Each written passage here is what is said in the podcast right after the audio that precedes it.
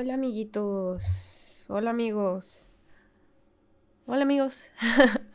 ok, ya hice como tres entradas. Es que a veces como que estoy en un mood y digo, uy, ¿qué onda? Soné muy groserita. Y después digo, ok, vamos a hacer que suene más animado. Y de repente digo, wow, wow, wow, demasiada energía. Pero bueno. Eh, hola, espero que se encuentren muy bien.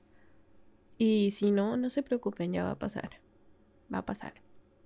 Se los prometo. Y bueno, ahora quería hablar ahora sí de un tema más serio. Porque ya saben, últimamente los episodios que he sacado han sido un poco más sencillos, un poco más como para desestresarnos. O yo en realidad los estaba usando como para evadir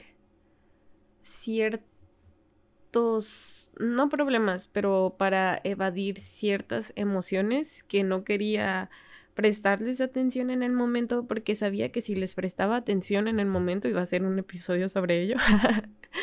y no es que esté mal, al contrario está muy bien.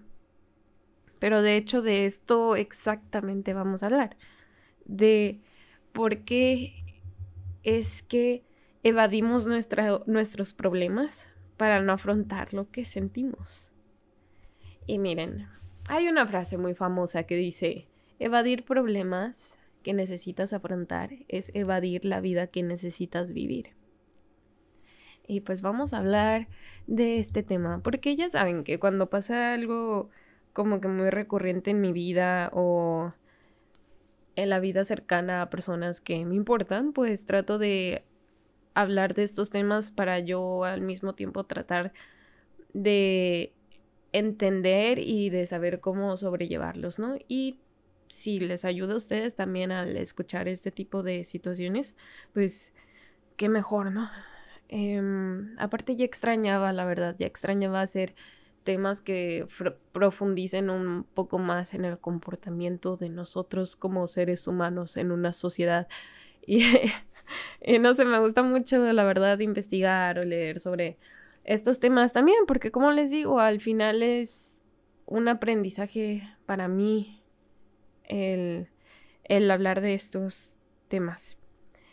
Pero bueno, les contaré primero por qué es que decidí hablar más o menos como de este tema. Yo siempre menciono como cómo me siento en mis blogs o en los podcasts, bueno, en los episodios. Em, a veces menciono como, ah, pues me he sentido muy mal últimamente, pero hice esto, bla, bla. O, ah, pues no me he estado sintiendo muy bien.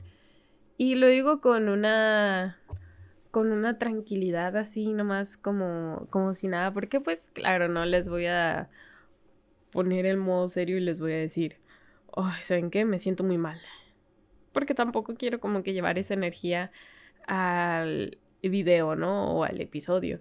Em, solo es también como una manera para mí de comunicar o expresar cómo me siento. Porque, no sé, tal vez, obviamente a muchos de ustedes les pasa. Eh, bueno, o en general es algo, es algo muy genérico, ¿no? De que eh, nos es muy difícil expresar cómo nos sentimos y no nos culpo porque la sociedad y la gente nos han enseñado a no expresar, a que calladita te ves más bonita, a que, a que, ay, no es para tanto, a que, ay, por eso vas a llorar. Y por eso esos mismos comentarios han hecho poco a poco a que nosotros mismos reprimamos lo que sentimos y tratemos de dar una cara más fuerte de lo que en realidad, y no, no es que no seamos fuertes, ¿no? O sea, pero que queremos poner un escudo, queremos poner un, un muro para que los demás vean, un muro de protección, para que los demás vean que, que estamos bien o que estamos controlando nuestras emociones. Y no sé, tendemos a ver que lo emocional siempre es sinónimo de debilidad, cuando en realidad no, en realidad, bueno, mm, de siempre desde mi perspectiva, como yo soy una persona que me cuesta mucho expresarme y que me cuesta mucho cómo comunicar cómo me siento. Yo admiro demasiado a aquellas personas que tienen esa facilidad de expresar, de expresarse emocionalmente, de expresar qué es lo que están sintiendo, por qué lo están sintiendo, cuándo lo empezaron a sentir, o de esas personas que, que si tienen ganas de llorar, lloran, porque ¿qué les importa a los demás si, si te ven llorar? O sea, no debería de importar, ¿no? Pero yo mi familia me ha visto contadas veces llorar así, y si estoy llorando es porque pasó algo muy, muy fuerte y grave, impactante. Y porque yo siempre he asociado el no mostrar emociones con la fortaleza, ¿no? De que no, es que mi familia no me tiene que ver llorar porque yo debo de ser la fuerte de la familia. Y siempre he mantenido como que ese perfil hasta hace poco, unos años atrás, como dos, dos años que comencé terapia y he tratado de cambiar eso, eh, que lo sigo haciendo, ¿no? Porque, porque no es de un día para otro, pero eh, mm, me ha costado, pero he, trabajado en esa parte de, de, entender mis emociones, de primero tratar de identificarlas y describirlas y procesarlas, dejar que fluyan y, y todo esto, ¿no? Pero yo lo que hacía por lo mismo de que no sabía cómo expresarme. O, o más bien porque no quería expresarme. Decía, ah, ok, voy a poner esta, esta barra, esta protección, este escudo, porque uno, si los demás ven que nada me afecta emocionalmente, entonces no, no voy a parecer tan vulnerable los demás no me van a ver como un blanco fácil, ¿no? Digamos, no van a ver que me afecta tan fácil ciertos comentarios o que me afectan, no sé, ciertas actitudes. Eh, así que yo empezaba a mm, formar este escudo poco a poco y evadía así, evadía mis emociones, las hacia un lado. Decía, oh, si me siento triste, mmm, nada, lo voy a evadir no voy a, no voy a hacerle caso ahorita, voy a, voy a posponerlo. y así era, estaba enojada, mm, no, lo voy a posponer. Eh, estaba triste, estaba, estaba feliz. Mm, ok, estoy feliz. Eso era el único, la verdad. Siempre he sido el único que digo, ok, sí voy a estar feliz un rato, porque la felicidad es tan fugaz que hay que aprender a aprovecharla en cuanto esté presente sobre todo en cuanto aparezca, hay que abrazarla y hay que, hay que decirle gracias, te extrañaba mucho. pero bueno, em, sí, siempre trataba de evadir mis emociones, eh, trataba de evadir lo que sentía porque no quería que los demás vieran que yo era emocional o que era sensible a ciertas situaciones. Tenían que verme como la fuerte, pero esta no era la única manera en la que yo evadía lo que sentía. Eh, por ejemplo, otra manera en la que yo lo hacía es si, digamos, ah, me he sentido muy triste, mi depresión eh, está muy fuerte esta, eh, esto, esta última semana, em, en lugar de sobrellevarla y de yo tratar de entenderla y de por qué es que regresó, cómo, cómo inició o desde cuándo empezó, eh, o qué fue lo que la detonó nuevamente.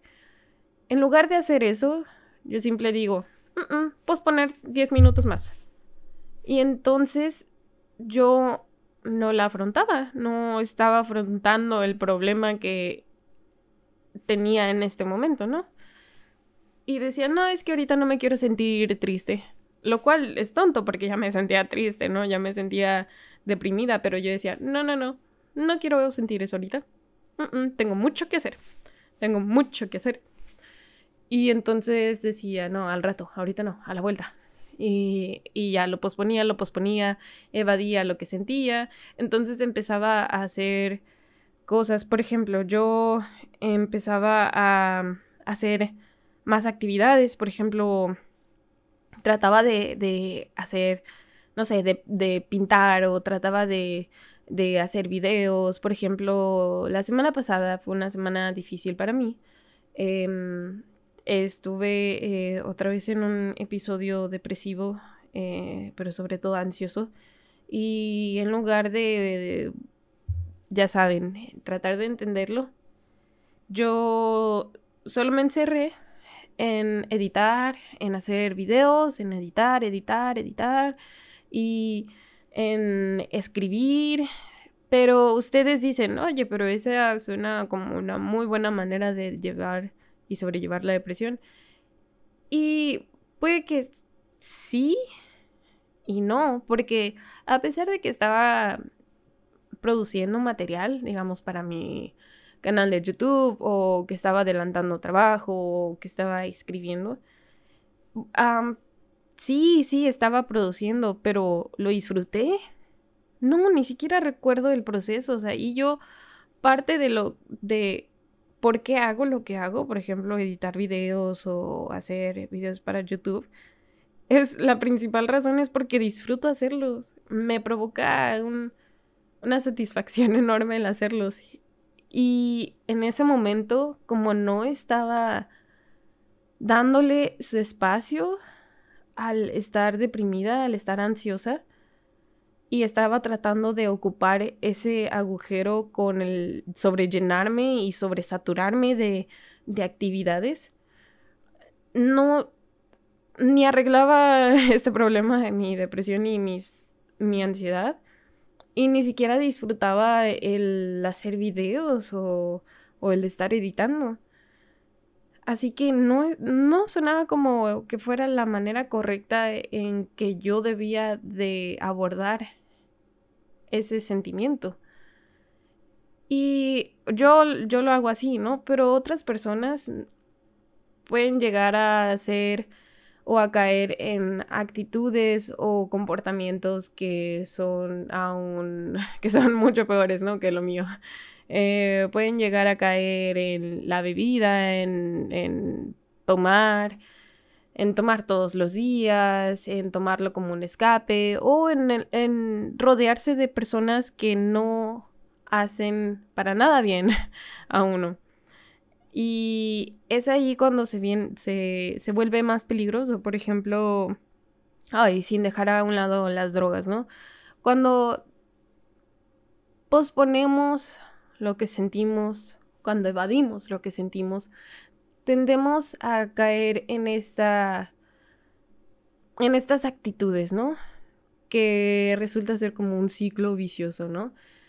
Eh, no sé, puede que cree una rutina donde, no sé, todos los días comienzo a tomar y todo para distraerme de lo que siento, porque no, ahorita no quiero sentirme así, la verdad me he estado sintiendo muy mal y no quiero hacerlo ahorita, así que me va a ayudar el estar tomando o el, no sé, el drogarme, eh, lo va a posponer un ratito o va a hacer que no sienta eso y sienta otras cosas, pero no voy a sentir la, la depresión en este momento, porque no quiero hacerlo.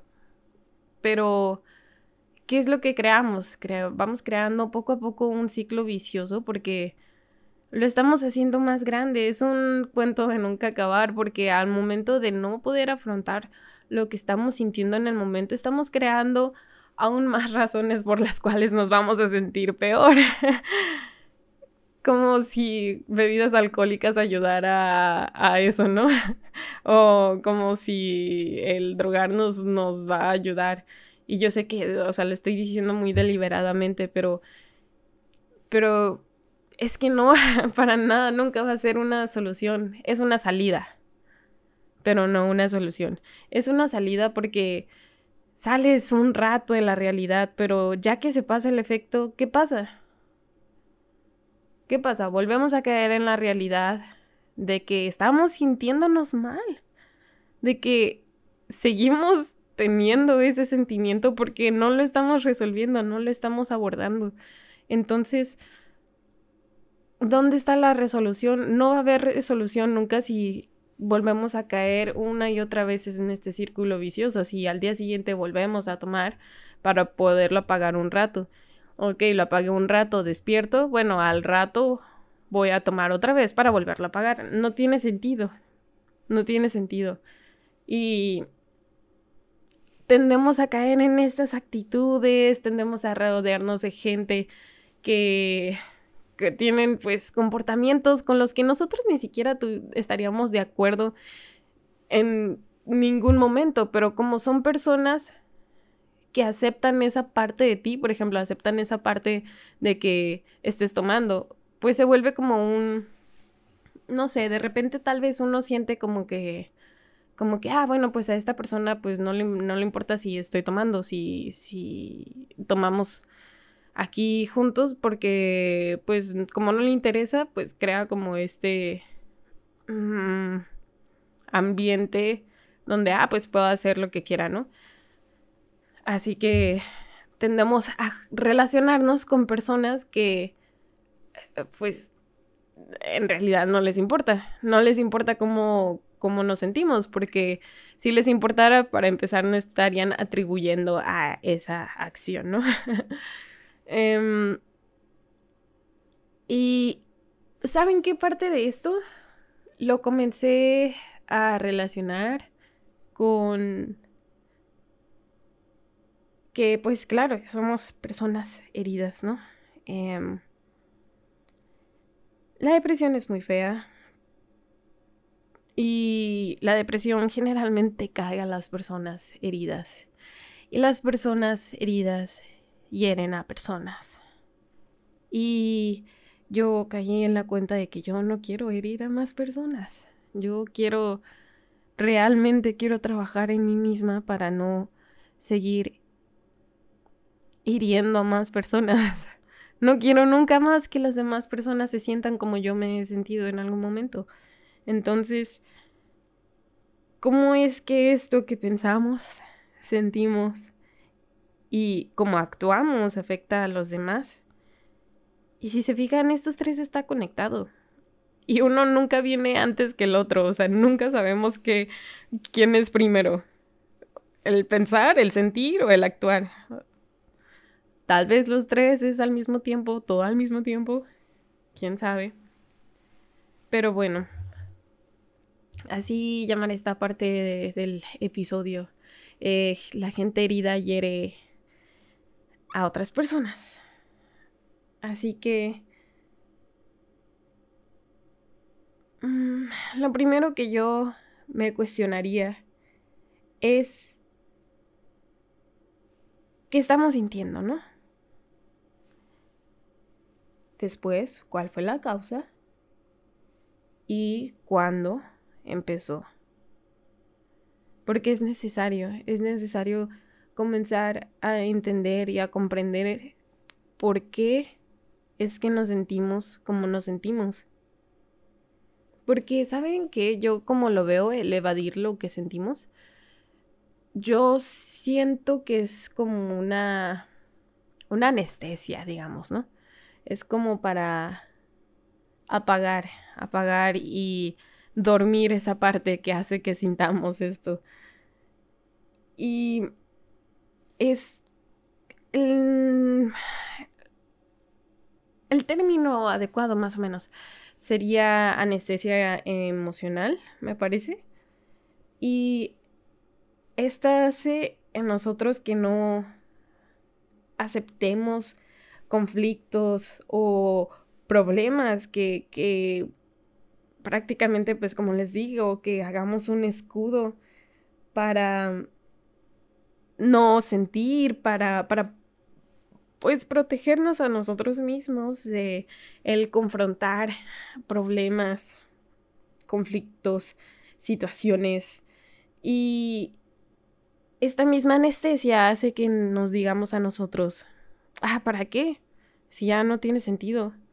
Ah, nada de, de esto tiene sentido. ¿Por qué sigo intentándolo? ¿Por qué sigo sintiendo si no tiene sentido? La vida no tiene sentido. La vida no vale. O sea, ¿por qué sigo aquí? ¿Por qué... ¿Por qué lo intento siquiera si ya nada de esto tiene sentido para mí?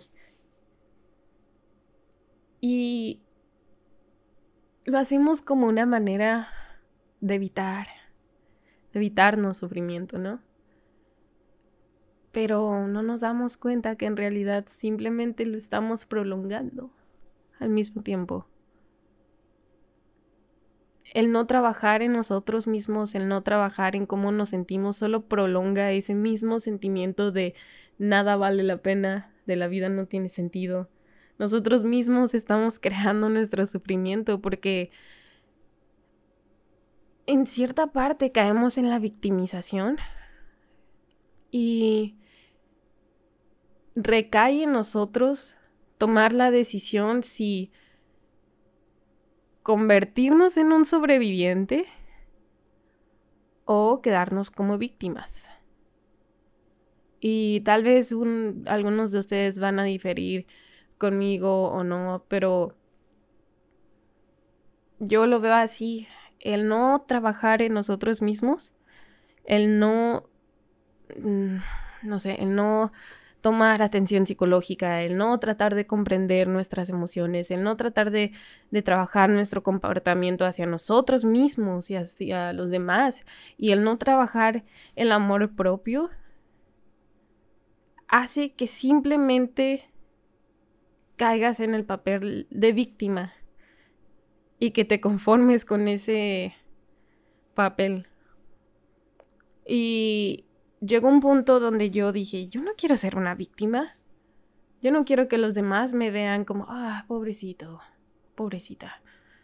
Oh, oh, sí, bueno, es que, pues, uy, pues no se quiere ayudar a sí misma. Pues yo no puedo ayudarlo. Pues ya que, y es que es cierto, es cierto, si no me ayudo yo, ¿quién más lo va a hacer? Nadie. Por más que las personas me den miles y miles de consejos, los voy a escuchar y puede que yo diga, no, pues sí es buen consejo, ¿no? Pero si yo no lo aplico, si yo no lo trabajo, si yo no escucho realmente, si yo no acciono, no voy a avanzar la única persona realmente que nos puede sacar de esta posición es nosotros mismos. Y con esto me lleva a mm, cómo es que esto nos conecta con la falta de amor propio. Porque el no querer trabajar en nosotros mismos, el querer quedarnos como una víctima de, nuestro, de nuestras emociones, llamémoslo así. El no sacarnos a nosotros de nuestro agujero. Siento que es por falta de amor propio, porque no nos queremos lo suficiente como para vernos bien, como para querer estar bien. Y aquí esta parte lo, quiero hablar así, como, como que se relaciona realmente con la falta de amor propio, ¿no? Pero antes de entrar a este tema, tenemos que hablar sobre qué es el amor propio, ¿no? El amor propio, según la definición de nuestro poderoso Internet y como le dicen las señoras, el señor Google, el amor propio engloba distintos actos de amor que hacemos hacia nosotros mismos, sean físicos o no. Y esto, claro, que no solo afecta a nosotros mismos, sino afecta a los demás y a las relaciones que tenemos con los demás, a las relaciones en pareja, a las relaciones de amistad, a la relación que tienes con tu familia. Y esto, eh, la falta de amor propio, lo podemos ver de distintas maneras, ¿no? Por ejemplo, a veces puede que tengas dificultad para decir lo que sientes realmente eh, y te resulta muy difícil comunicar necesidades y no, por ejemplo, el no poder comunicar tus necesidades a, tu, a tu pareja puede que se deba por eso, porque no entiendes cómo te sientes. Porque nunca tuviste ese trabajo en el tratar de comprender o entender lo que estabas sintiendo.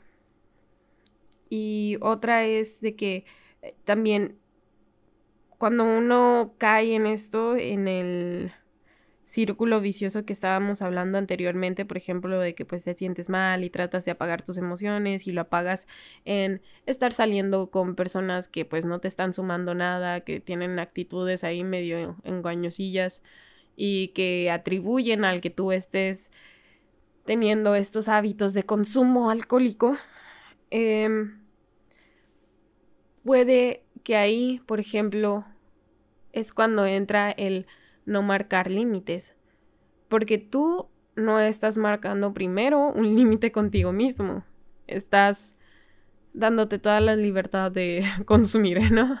Eh, no estás marcando ese límite para tu salud física, para tu salud emocional, para tu salud mental. No estás marcando tampoco un límite con las personas que te rodean.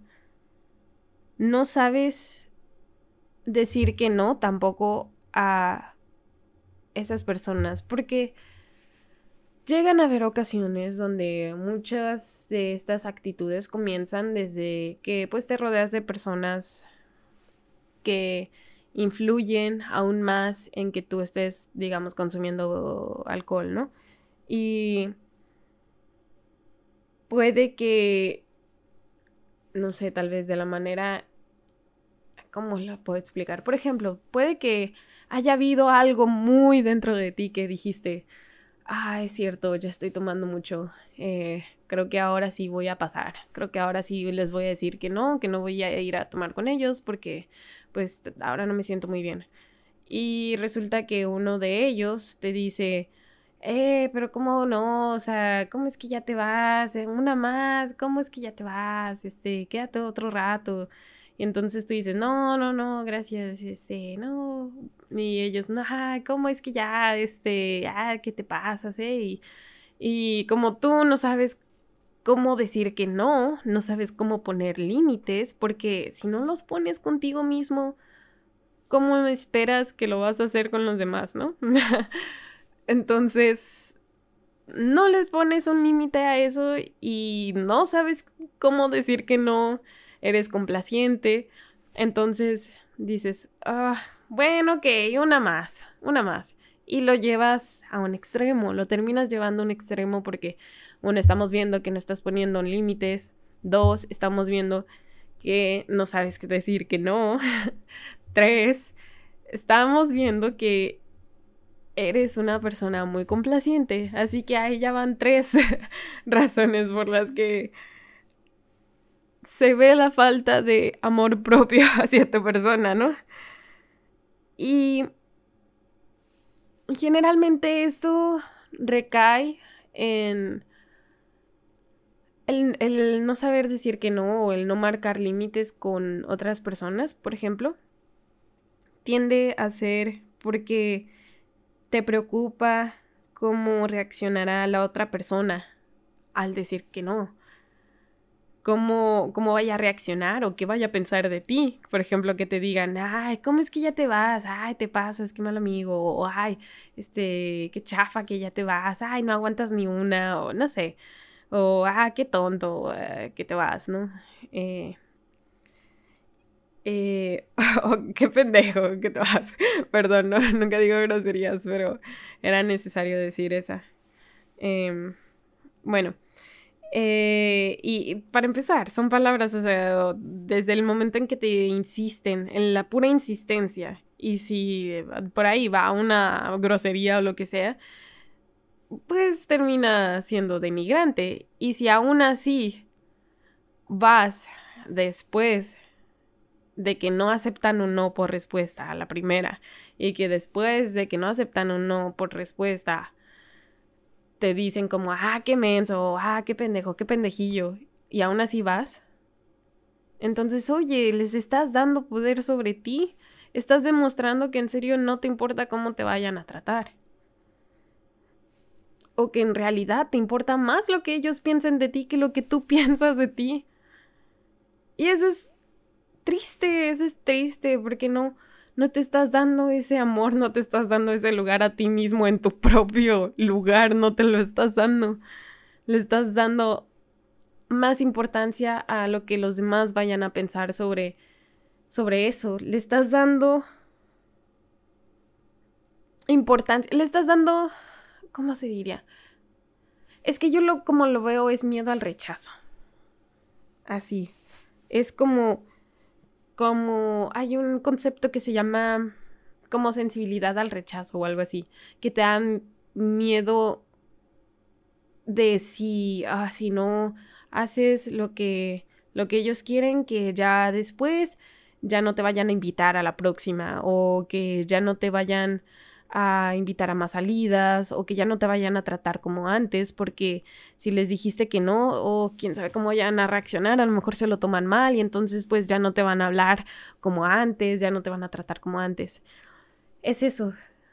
A eso me refiero con sensibilidad al rechazo.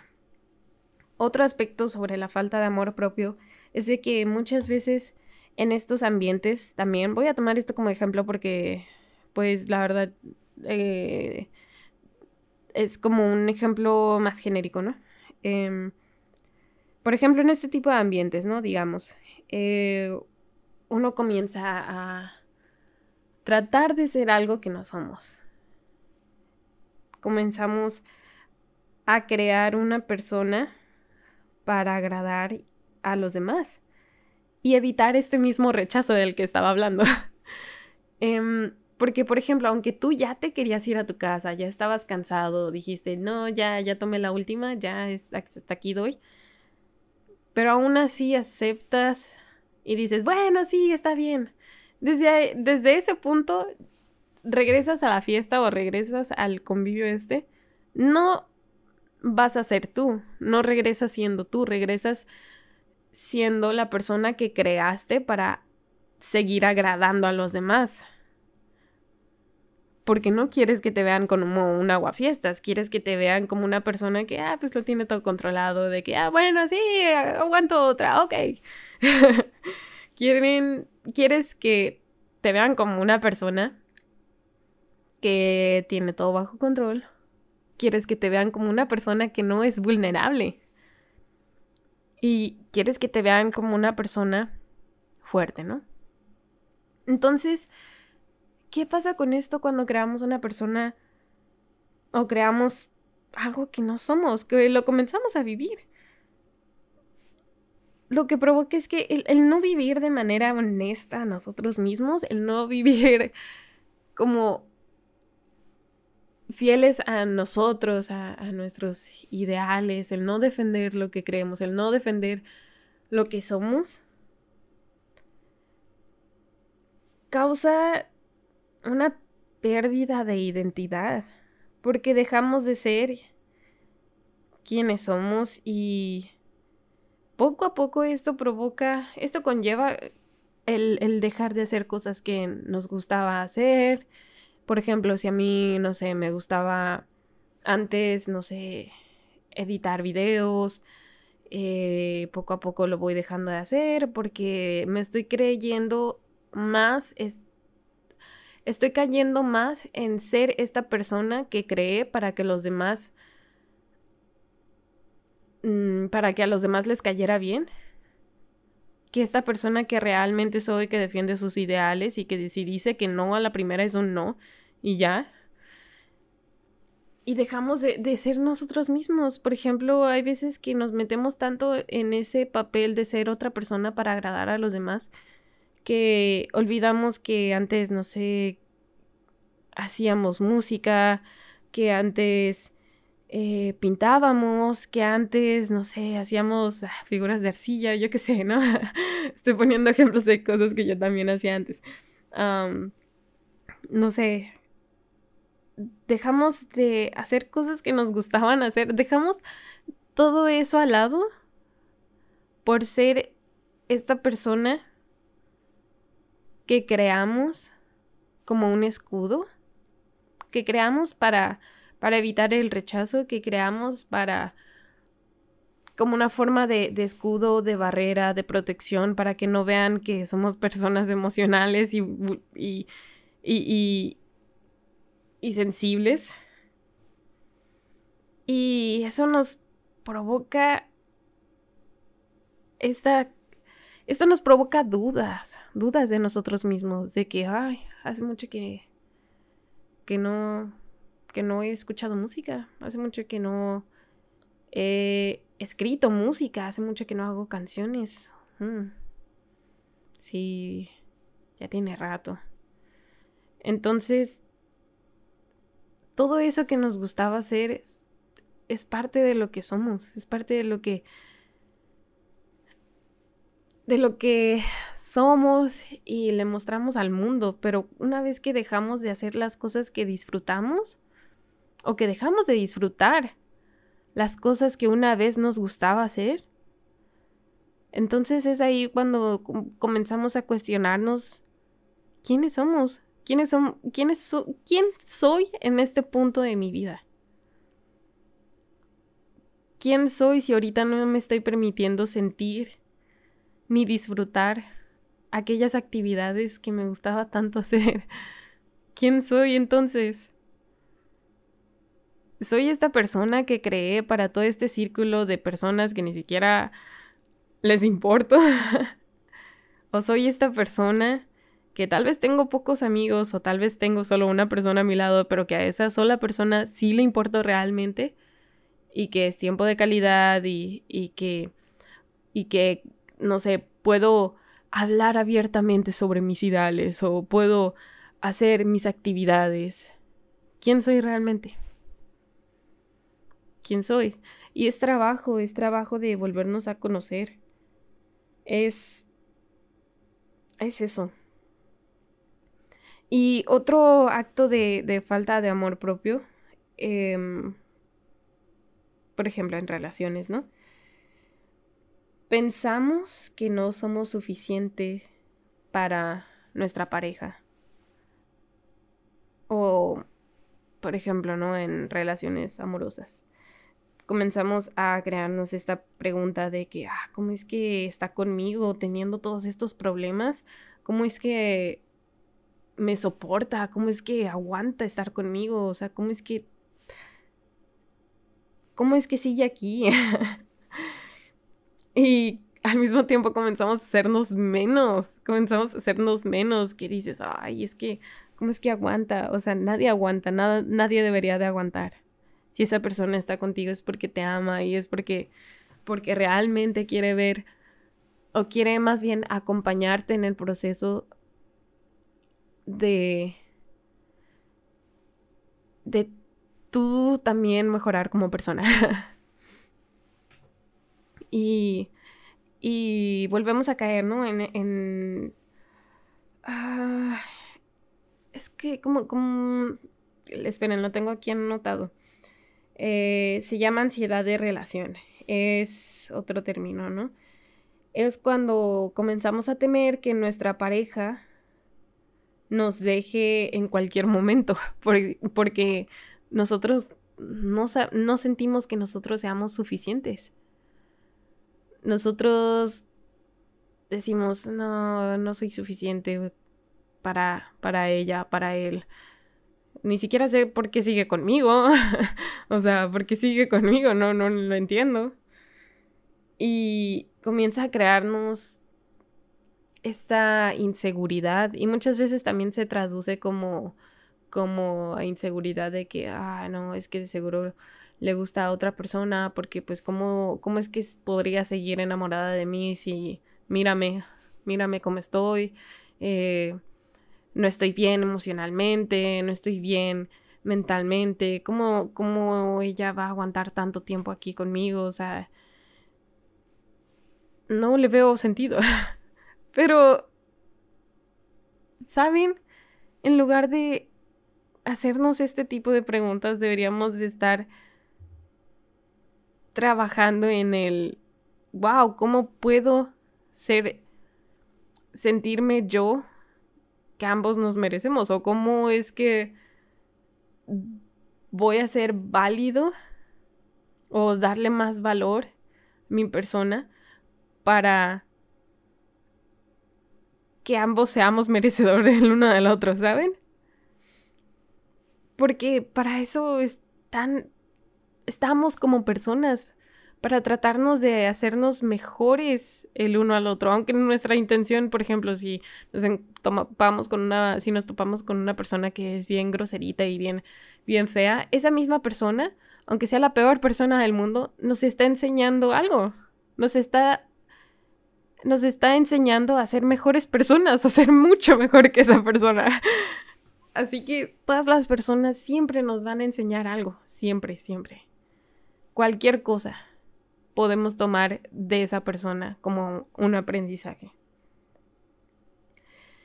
Y bueno, em, a veces personas con falta de amor propio, o yo también me incluyo, ¿no?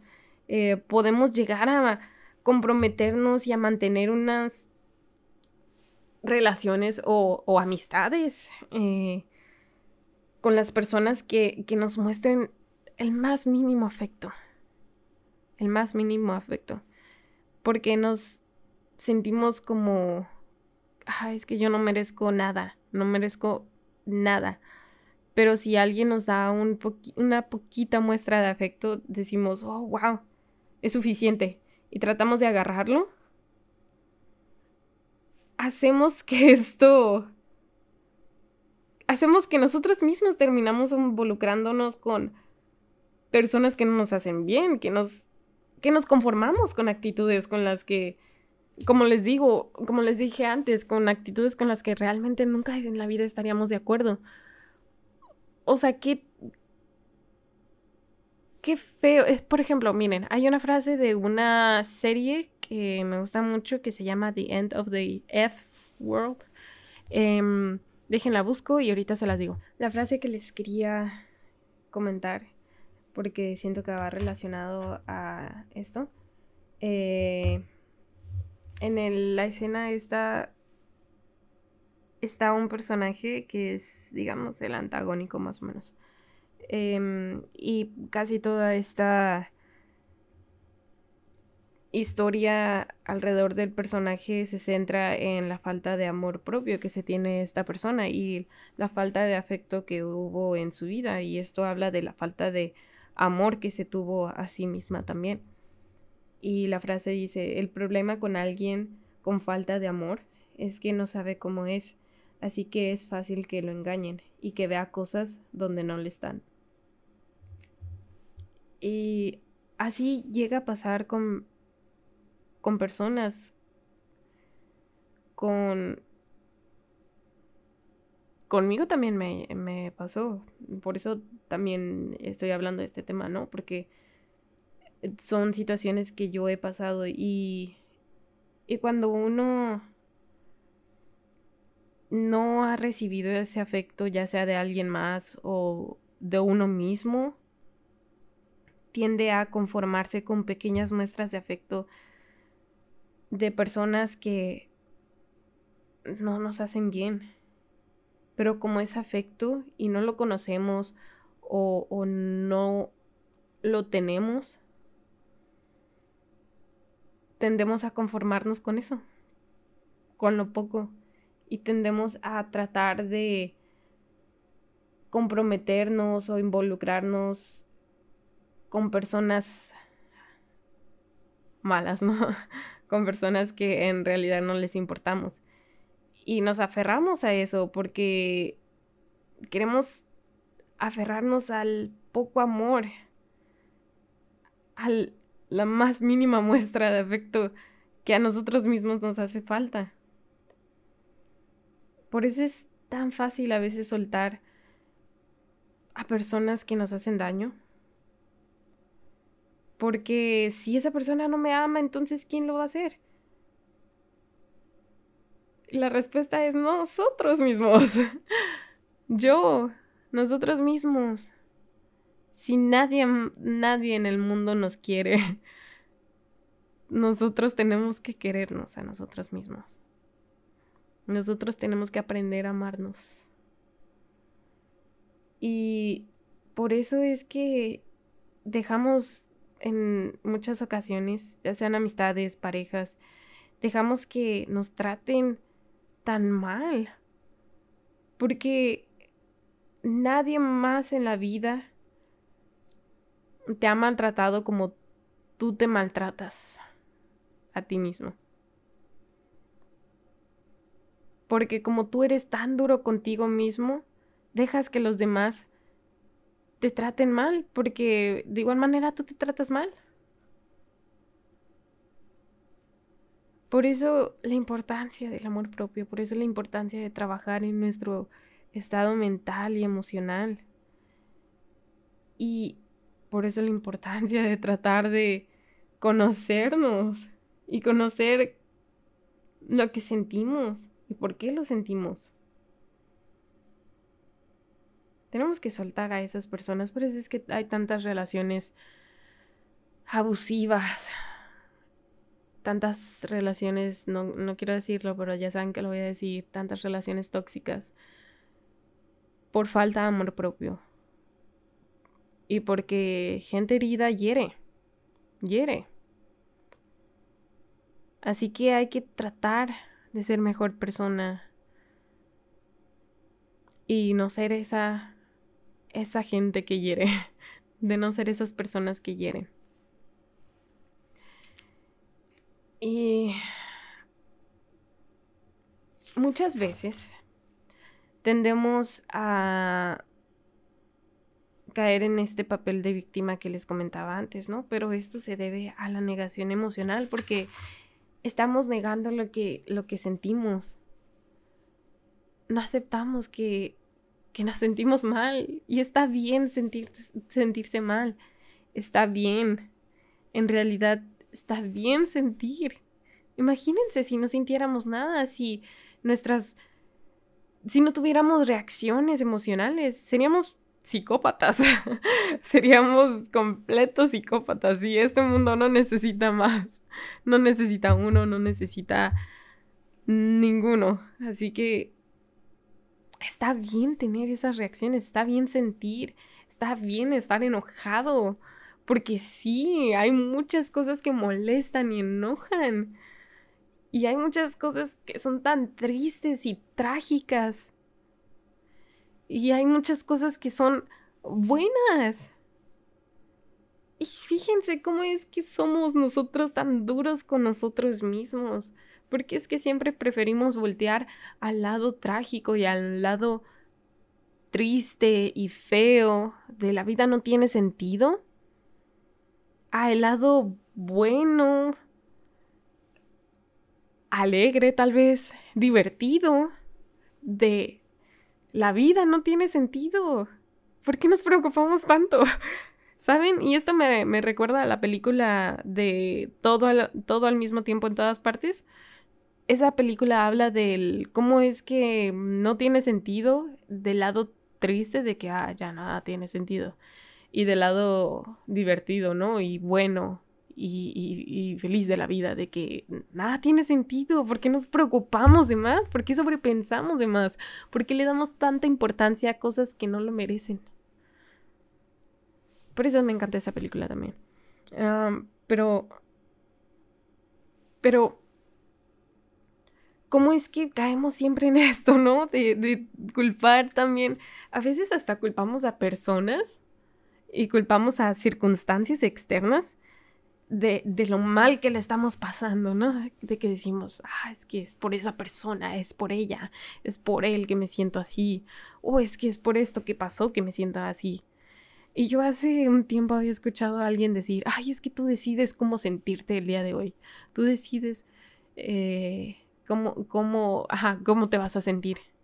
Y yo me acuerdo que esa vez me enojé porque dije, no es cierto, yo a veces me siento deprimida y no hay, no hay razón. Y claro, no hay razón. Hay veces que en serio nada más me siento mal y porque me siento mal. Y que está bien, porque hay veces que el cuerpo simplemente está cansado. Pero hay veces que, aunque nosotros pensamos que no hay razón para eso, en realidad sí la hay, porque volteas a ver todo lo que acabo de decir en este episodio y dices, fuck, claro que me voy a sentir así. O sea, yo digo, ay, no, es que no hay razón por la que me sienta triste. O sea, simplemente de la nada me empecé a sentir mal. O sea, desperté este día y me siento mal, me siento triste, me siento cansada. Pero si me pongo a pensar, en realidad sí hay una razón. Sí hay una razón. Aunque yo diga, no, es que no hay ninguna razón, solo me siento así porque sí. pues sí hay razón, si vuelto atrás y veo, es porque no he estado aceptando mis emociones tal cual como las he sentido. Las he estado posponiendo, he estado pausándolas, he estado evitándolas. Y por eso es que de repente un día todo se junta y lo siento todo al mismo tiempo. Por eso es que hay muchas veces que hay personas que reaccionamos así, de que de repente un día estamos muy irritables y de repente estamos muy enojados, así, de que contestamos de, mala manera eh, y, y cuando pues en realidad eh, qué culpa tiene la otra gente, ¿no? Pero nosotros estamos molestos, no sabemos por qué, pero estamos molestos. Pues es, es ahí, porque nosotros no nos permitimos darnos ese tiempo de sentir esa emoción. Y llega un punto en que se va acumulando tanto, tanto y tantas emociones que perdemos el control. Perdemos el control sobre ellas. Y por eso es que hay veces que que decimos, no, es que soy muy impulsiva, tuve un arranque ayer de ira. Pues no es que seas impulsiva, más bien es que no, no te diste ese tiempo de procesar lo que sentías y por eso es de que se te juntó todo y explotaste. es eso. Para todo hay una razón. El por qué nos sentimos es porque no le damos esa importancia a nuestras propias emociones, porque las evadimos todo el tiempo y nos ponemos ese pretexto de que no, es que quiero evitar problemas, la verdad. Pero nosotros mismos volvemos a crear un problema al no darles esa atención que merecen, al no darles ese espacio. Creamos este círculo, creamos actitudes innecesarias en nosotros, creamos comportamientos, malos hábitos y podemos volver a, caer en, por ejemplo, estos hábitos de consumo, ¿no? Que son, pues, obviamente son pésimos para la salud, tanto física como mentalmente. Así que todo es una cadenita, todo es una cadenita. Desde el no tomar responsabilidad sobre cómo nos sentimos, hasta la falta de amor propio, hasta el el estar en negación emocional, o sea, todo eso, todo eso se relaciona. Y bueno, yo lo que he tratado como para mejorar poco a poco estas actitudes y el dejar de evadir lo que siento es primero respecto a relaciones ya sea amistad o personas con las que te vayas a involucrar. Tienes que mantener tus estándares altos. Yo sé que suena como muy, oh, sí, muy, muy acá, ¿no? De que, ay, sí, ¿por qué tan acá? eh, uno tiene que aprender a mantener estándares altos con las personas, la verdad, honestamente. Yo quiero a alguien que le sume a mi vida, yo quiero a alguien que me entienda. Yo quiero a alguien que en realidad le importe. No quiero conformarme con pequeñas muestras de afecto. O no quiero conformarme con amigos de peda. no quiero conformarme con nada así. Con nada que no me merezca. Porque poco a poco, y este es el otro punto que también me ha estado ayudando un poco más, poco a poco yo estoy conociendo cuál es mi valor y que debo de defenderlo.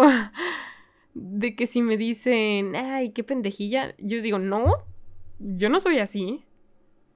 Yo no soy así, yo sé lo que soy, yo soy bastante capaz y soy una persona muy inteligente, así que yo no acepto que tú me estés diciendo eso y que me estés encasillando en una palabra, sea cura o no, no me importa, o sea, es una ofensa y nadie debería de dirigirse así a ninguna otra persona, ¿no?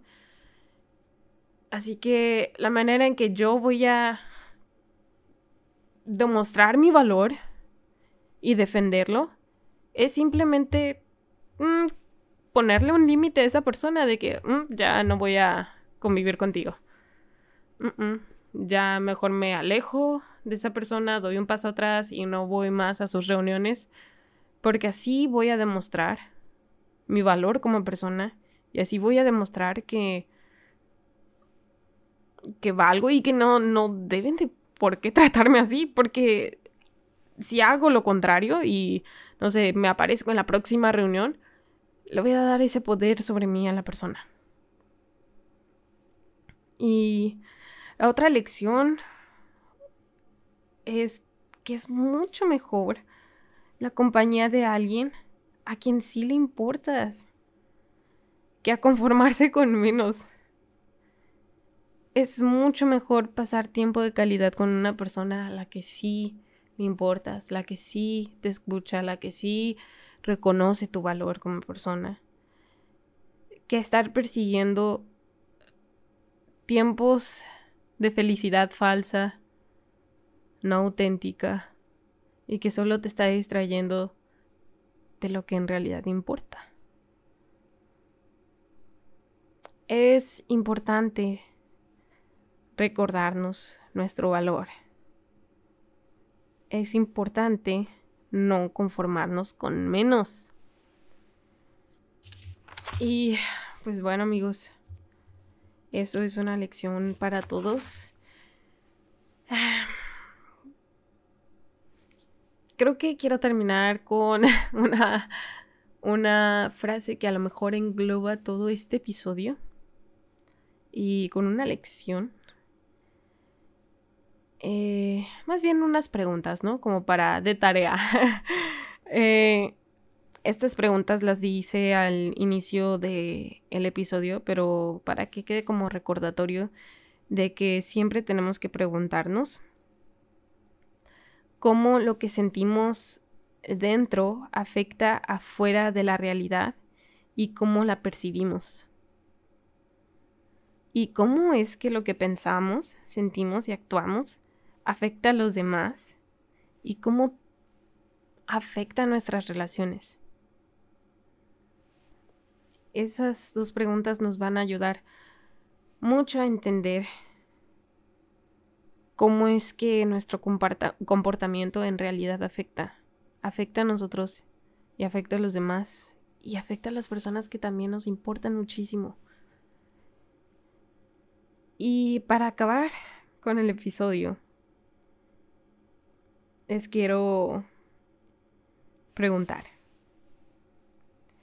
¿Ustedes se hablan a sí mismos de la manera en que le hablan a los demás?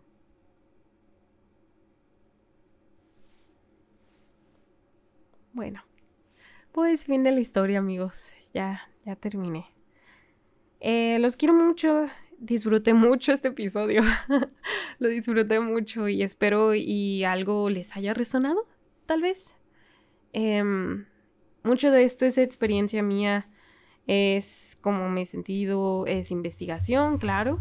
Siempre cuando platico de estos temas, como que más hacia la introspectiva de uno mismo, eh, trato siempre de investigar como ciertos conceptos, como que de repente empiezo a conectar uno con otro y digo, oh, sería bueno hablar también de esto porque es importante, es parte de.